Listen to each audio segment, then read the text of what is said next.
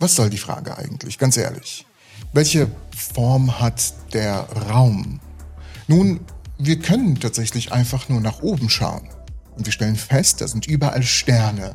Und es geht ja irgendwie auch in jede Richtung. Die Frage nach der Form des Raums erscheint sicherlich ein wenig unsinnig. Der Weltraum ist einfach nur da. Es ist der Ort, an dem sich Sterne und Planeten befinden. Und er ist groß genug, dass Kometen und Asteroiden um die Sonne kreisen können, ohne dass die Wahrscheinlichkeit eines Zusammenstoßes groß ist. Die Frage, ob der Weltraum eine Form hat, scheint nicht viel Sinn zu machen. Aber die Frage nach der Form des Weltraums hat sehr reale Auswirkungen auf die Zukunft des Kosmos.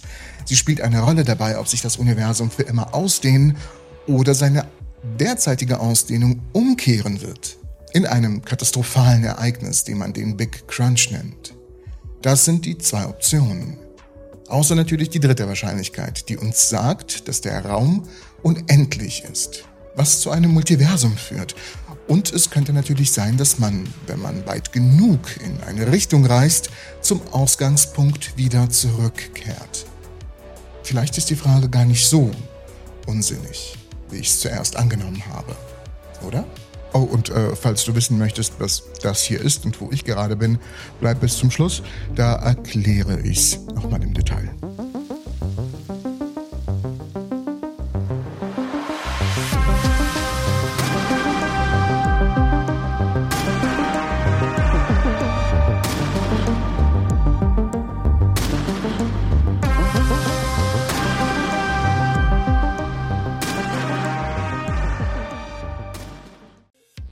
Die Idee, dass der Raum eine Form hat, entstand mit Einsteins allgemeiner Relativitätstheorie im Jahr 1915. Darin entdeckte er, dass er die Wirkung der Schwerkraft nicht als eine Kraft zwischen zwei astronomischen Körpern, sondern als die Krümmung von Raum und Zeit beschreiben konnte. Was bedeutet es eigentlich? Nun, um es recht simpel zusammenzufassen, während Newton die Bewegung des Mondes um die Erde als Kreisbewegung des Mondes beschrieb, beschrieb Einstein sie als Bewegung des Mondes in einer geraden Linie, aber in einem gekrümmten Raum. Nach Einsteins Theorie ist der Raum in der Nähe jedes astronomischen Körpers gekrümmt und verzerrt gegenüber der Form, die er ohne Materie in der Nähe hätte. In der Nähe eines schwarzen Lochs zum Beispiel ist der Raum so stark verzerrt, dass sogar Licht umgelenkt wird. Es folgt zwar immer noch einer geraden Linie, doch ist die Linie in Richtung des schwarzen Lochs sehr gekrümmt, obwohl also die klassische Physik besagt, dass masseloses Licht überhaupt keine Schwerkraft erfährt, erfährt es dennoch eine Richtung. Eine Richtung, die geradeaus ist. Das Licht möchte geradeaus fliegen und es kann ja nichts dafür, dass die gerade Linie im Raum selbst gekrümmt ist. Und hier stellt sich tatsächlich die wichtige Frage. Wenn der Raum verzerrt werden kann und das Universum aus Raum besteht, welche Form hat es dann? Es ist ziemlich schwierig, sich die Krümmung unseres gewohnten dreidimensionellen Raums irgendwie vorzustellen. Daher ist es sinnvoll, über die Krümmung eines zweidimensionalen Raums nachzudenken. Im Allgemeinen werden drei Formen des Raums diskutiert. Flach, also wie eine Tischplatte, kugelförmig, wie eine Kugel halt nun mal so ist und vor sich hin existiert, und hyperbolisch. Oder wie ich sie gerne nenne, die Form eines Sattels. Ich glaube, das ist die offizielle wissenschaftliche Beschreibung. Und genau hier wird der eine oder andere von euch bemerkt haben, der flache und der sattelförmige Raum haben eine unendliche Ausdehnung, während der kugelförmige Raum nicht unendlich ist. Ist es also den Forschern möglich, die Form des Universums zu bestimmen? Nun bei der immensen Größe und Ausdehnung des Universums, das mit Aberbilliarden von Galaxien gefüllt ist, stellt sich die Aufgabe als möglich heraus. Astronomen haben einen sehr cleveren Ansatz gewählt, um diese Frage zu beantworten. Sie beginnen damit, das Universum kurz nach dem Urknall mit Hilfe von Antennen abzubilden. Das klingt erstmal ein bisschen verwirrend, aber hört mich an.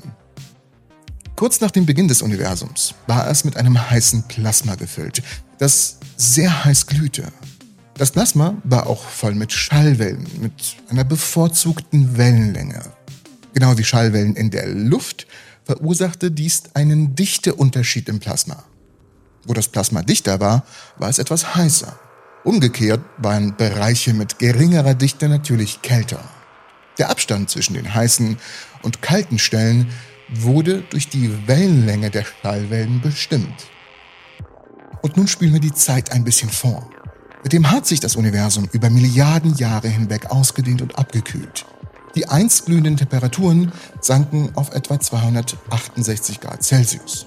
Die Temperaturunterschiede aus der Frühzeit des Universums sind mit dem bloßen Auge leider nicht mehr wahrnehmbar, lassen sich jedoch mit präziseren Instrumenten wie Radioteleskopen ziemlich gut erfassen. Dazu kommen wir aber gleich. Da Licht sich mit einer konstanten Geschwindigkeit bewegt, dient es als eine Art kosmische Zeitmaschine. Licht von weit weg entfernten Objekten benötigt Jahrmilliarden, um uns zu erreichen, sodass wir, wenn wir es auf dem Himmel oder in den Himmel schauen, in die Vergangenheit blicken. Das sollte den meisten von uns klar sein. Doch die älteste Strahlung, die wir beobachten können, ist genau diese, die kosmische Mikrowellenhintergrundstrahlung, kurz CMB. Diese Strahlung stammt aus einer Zeit, als das Universum gerade durchsichtig geworden war, etwa 380.000 Jahre nach dem Urknall. Die CMB ist eine Art fossiles Abbild des Universums aus dieser Epoche und ist überall am Himmel präsent.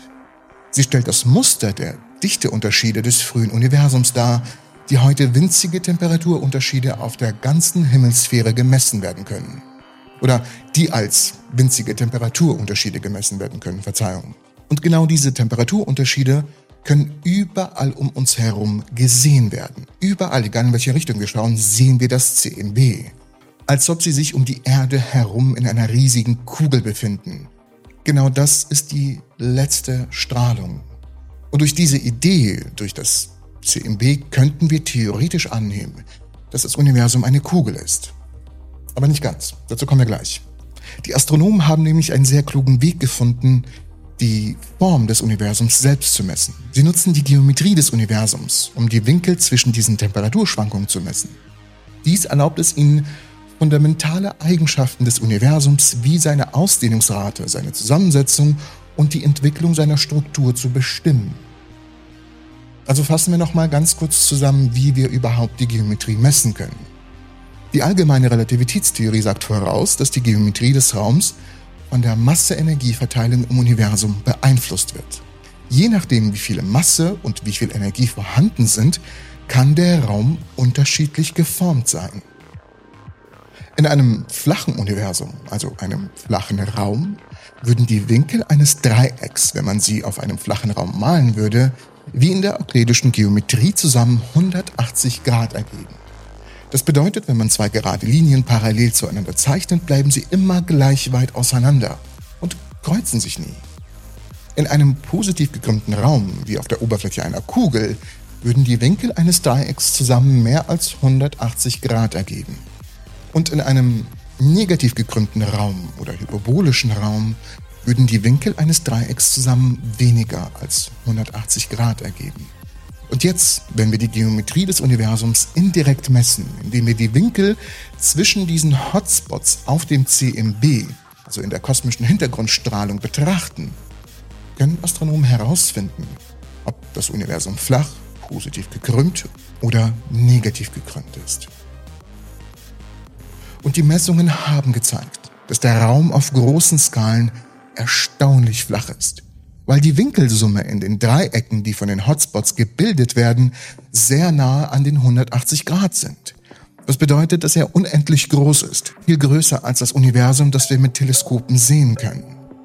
Allerdings ist keine Messung zu 100% genau. Sie sind alle mit Unsicherheiten behaftet. Es ist also möglich, dass das Universum leicht gekrümmt ist und unsere Geräte nicht präzise genug sind, um dies zu messen. Vielleicht ist das Universum aber auch gekrümmt und sehr groß, aber nur weil wir einen kleinen Teil davon sehen, wirkt es sehr flach.